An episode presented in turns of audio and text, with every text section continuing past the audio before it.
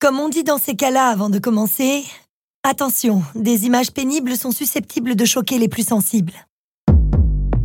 Podcast Story.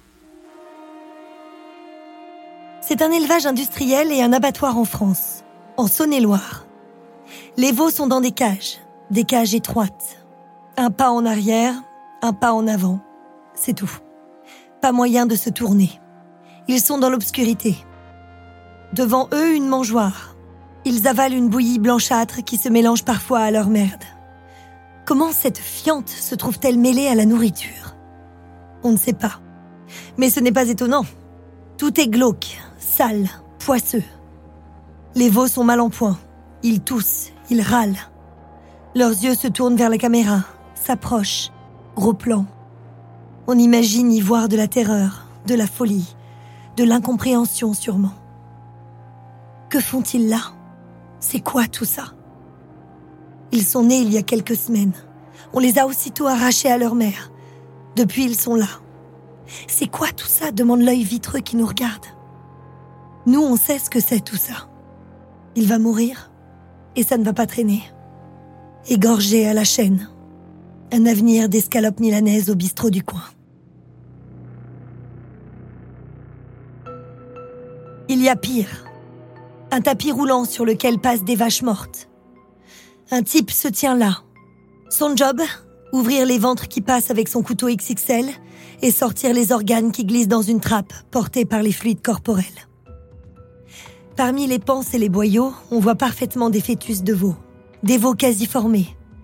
Un autre type récupère le sang des fœtus en les pressant comme des oranges. Le sang sera revendu à des labos pour les cultures de cellules. Nous sommes choqués, bien sûr. Révulsés. C'est le but. Ces films sont largement diffusés et partagés sur les réseaux sociaux dans les années 2020. Ils sont réalisés par une association nommée L214. L214 défend les animaux utilisés comme ressources alimentaires, le bétail, ses conditions de vie et, on l'a compris, de mort. L214 dénonce l'industrialisation de la production de viande, un monde où l'on considère le vivant comme du matériel. Un cochon n'est plus un animal, mais une matière première. Et on n'a pas de sentiment avec une matière première. Personne ne se préoccupe du bien-être du gaz ou du charbon. Juste un souci de rentabilité.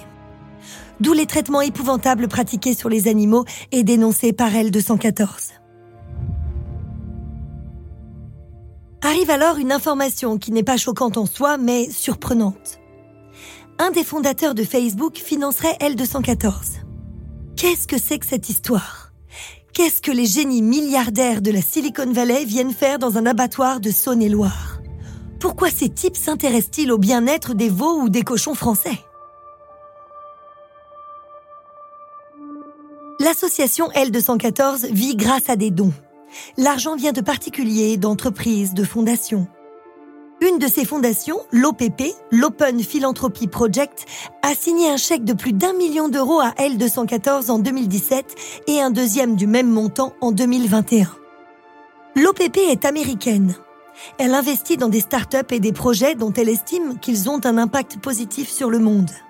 Et parmi ses dirigeants, on trouve effectivement un dénommé Dustin Moskovitz, un des fondateurs du réseau Facebook, aujourd'hui un des plus jeunes milliardaires du monde. Vous l'avez vu au cinéma dans le film de David Fincher. C'est le gars sympa du début qui est avec Zuckerberg dans la chambre d'étudiants, un des créateurs du réseau. Bref, Moskovitz défend le bien-être animal en Saône-et-Loire. Surprenante reconversion, mais pourquoi pas? En fouillant un peu, plusieurs journalistes ont découvert qu'il existe sans doute une autre motivation. La fondation OPP finance aussi des startups qui travaillent sur la création de viande clonée. La viande clonée? Pour vous la faire courte, à partir d'un seul steak, dans un laboratoire, on clone des millions de steaks. On prélève les cellules de notre steak initial.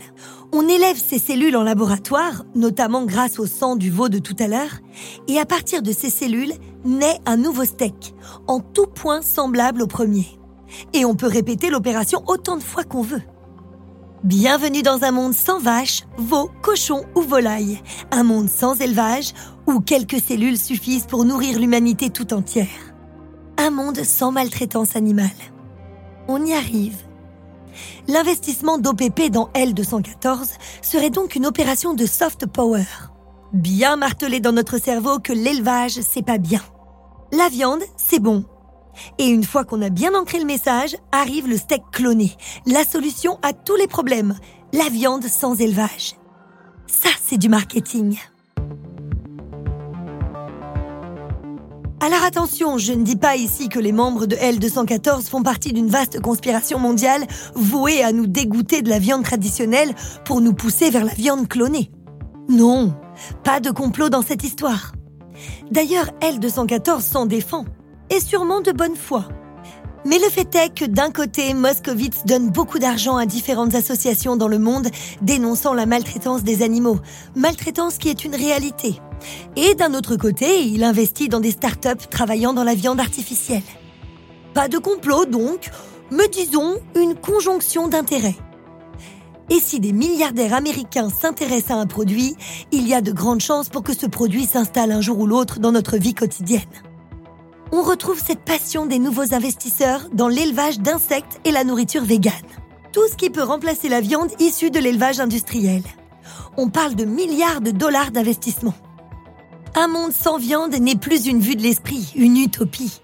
Un monde sans viande, c'est déjà un business. Si Dustin Moskovitz et d'autres investisseurs de haut calibre un peu partout dans le monde investissent dans la création de viande en labo, c'est parce qu'ils ont lu la conclusion sans appel d'un rapport de l'ONU. L'élevage industriel, c'est la catastrophe. L'élevage industriel est responsable de 70% de la déforestation. 7 arbres abattus sur 10 le sont pour nourrir du bétail. L'élevage industriel est responsable de 18% des émissions de gaz à effet de serre, plus que tous les transports de la planète. Il absorbe 70% de la consommation mondiale d'eau. Écoutez ce chiffre. Pour produire un kilo de viande de bœuf, il faut 15 500 litres d'eau. Oui, oui, vous avez bien entendu, 15 500 litres d'eau. Un steak de 100 grammes dans un burger McDo, c'est 1500 litres d'eau. Une centaine de caisses d'eau en bouteille pour un malheureux steak tout mince. Et ce n'est pas tout.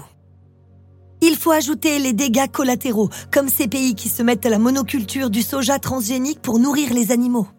Le Paraguay, par exemple, où de plus en plus de terres agricoles sont réservées au soja pour les bêtes. Des terres noyées d'engrais et de pesticides chimiques.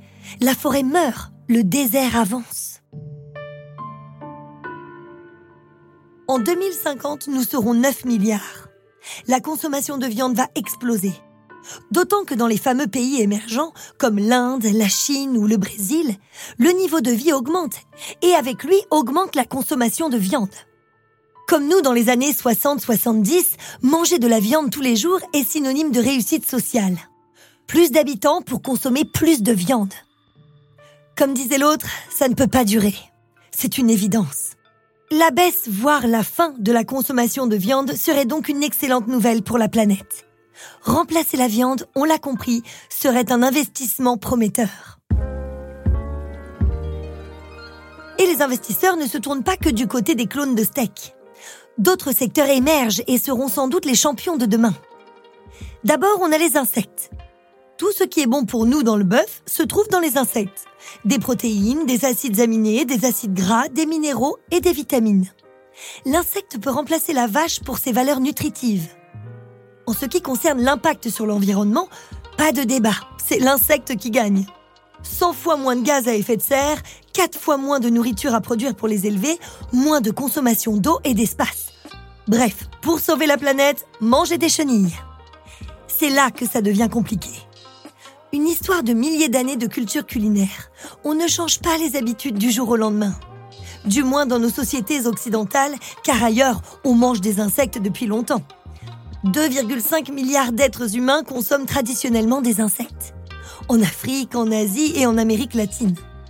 Pour convaincre un Français ou un Américain de troquer son charolais ou son burger contre des grillons, ça va être plus compliqué. Mais on y travaille. On invente des recettes qui imitent. Prenez de la poudre d'insectes, mélangez-la avec des haricots rouges, des carottes, des betteraves et des pois chiches. Vous obtenez une pâte que vous faites griller. Et ça nous fait, paraît-il, un excellent hamburger On va donc nous fabriquer des imitations de viande réalisées à partir d'insectes. L'étape d'après sera de nous habituer à les manger telles quelles. Des brochettes de grillons, des sauterelles grillées, des chips de coléoptères.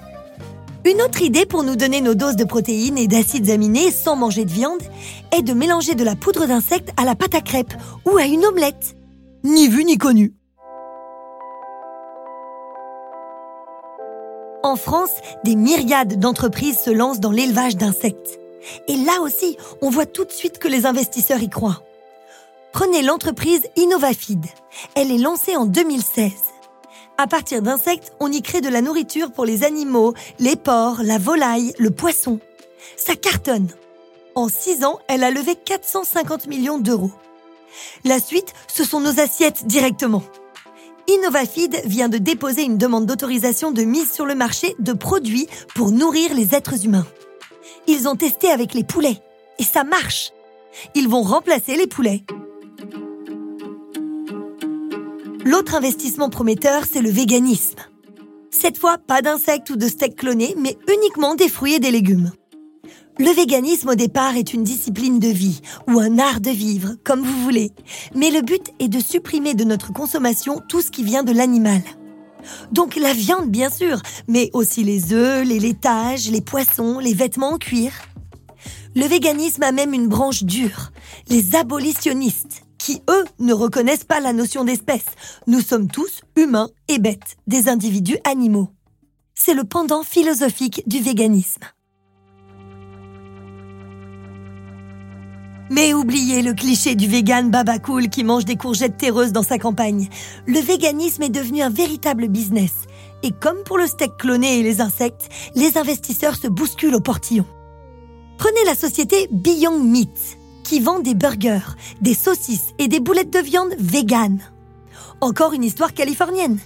Elle est née en 2009 à Los Angeles. Elle attire des investisseurs prestigieux comme Leonardo DiCaprio, Bill Gates ou encore l'ancien patron de McDonald's, Don Thompson.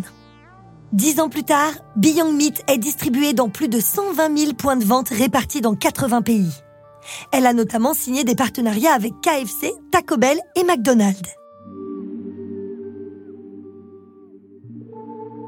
Autre exemple, l'entreprise suédoise Oatly, spécialisée, elle, dans le lait végétal, a attiré des investisseurs comme Oprah Winfrey, Natalie Portman, Jay-Z ou l'ancien patron de Starbucks, Howard Schultz.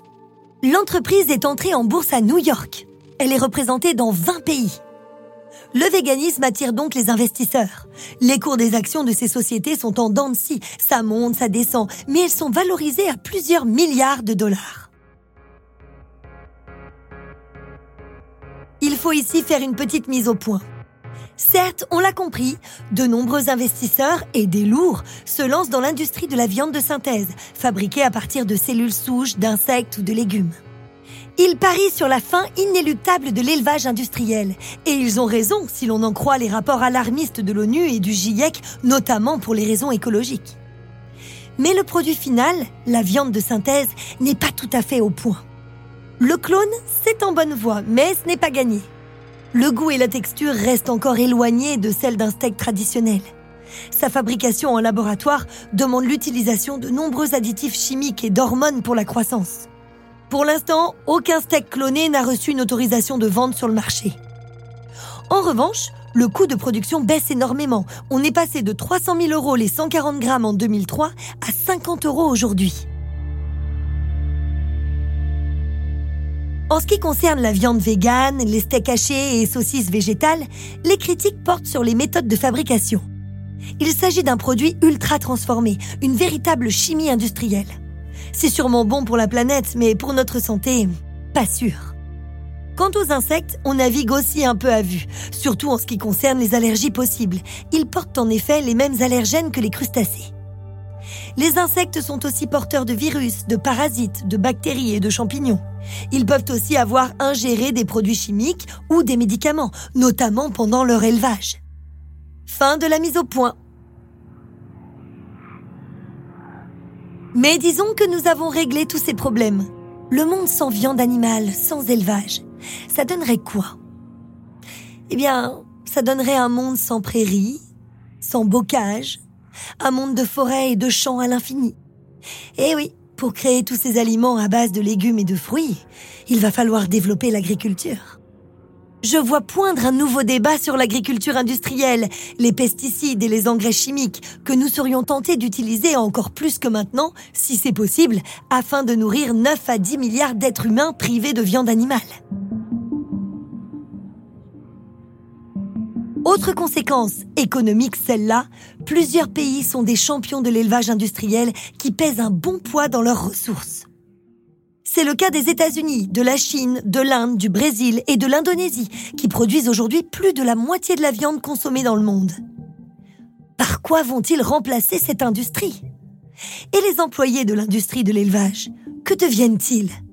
1 milliard 300 millions de personnes, plus d'un milliard de chômeurs en plus. Une dernière conséquence? Imaginons que nous arrêtions de manger de la viande d'élevage du jour au lendemain. 36 milliards d'animaux se retrouveraient en liberté dans la nature. 36 milliards de veaux, vaches, cochons et poulets qui seraient là, partout autour de nous. Une drôle d'image, non? Que deviendraient-ils? Combien survivraient et se reproduiraient? Où vivraient ces milliards de bêtes? Quelles conséquences pour l'environnement? Bon là, on entre dans la science-fiction. Car pour l'instant, reste ce chiffre. 10 000 kilos de viande consommée chaque seconde sur la planète. Podcast Story. On a tous une histoire à écouter.